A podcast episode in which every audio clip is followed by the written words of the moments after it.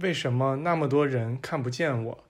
是因为他们把我放在了一个台座之上，将我置于一个不可企及的位置。他们用奇迹和神秘环绕着我，使我远离了人民大众，而我对人民大众怀着一种无法言说的爱。我并未远离他们，是他们远离了我。他们弄出了帷幕、墙壁、分隔和中介。还给我和我真爱的亲人们弄出了那些形象制品。我们每一个都被神话和奥秘所环绕，显得那么遥远，以致人们再也不知道该怎样接触到我们。人们向我亲爱的母亲和我身边的人祈祷、恳求，这样便把我们固定在了世俗思想中。实际上。假如人们愿意了解我们本来所示的样子，他们会希望握住我们的手，就像你们今天所做的这样，而他们将来会这样做的。假如人们愿意抛开所有迷信，他们就会像你们这样与我们交谈。你们看到了，我们还是自己原本所示的样子。我们多么希望全世界的人都知道这一点啊！那将是多么盛大的觉醒，多么盛大的团聚，多么盛大的节日啊！你们用神秘性将我们环绕了那么长时间，难怪怀疑和不信任最终占了上风。你们越是制造形象制品和偶像，就越是把我们变得死气沉沉、不可企及。你们越是深深地投射出怀疑和阴影。那迷信的深渊就变得越是巨大和难以跨越。如果你们愿意大胆地握住我们的手，并且说“我认识你们”，那么每个人都将能够看到我们，并了解我们本来所示的样子。在我们周围没有什么神秘的东西，在我们所爱的人周围也没有什么神秘的东西，因为我们爱全世界所有的人。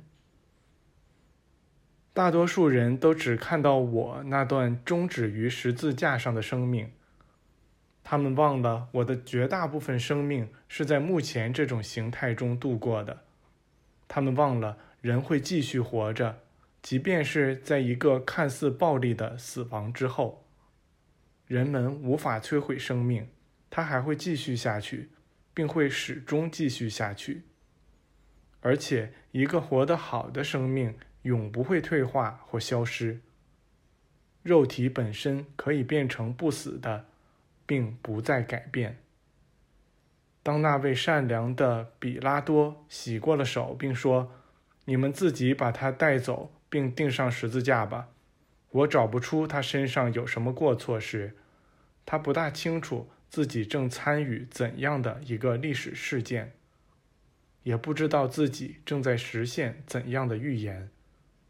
他和他身边的人后来受到的痛苦比我多得多，不过这一切都过去了，被忘怀了，被原谅了。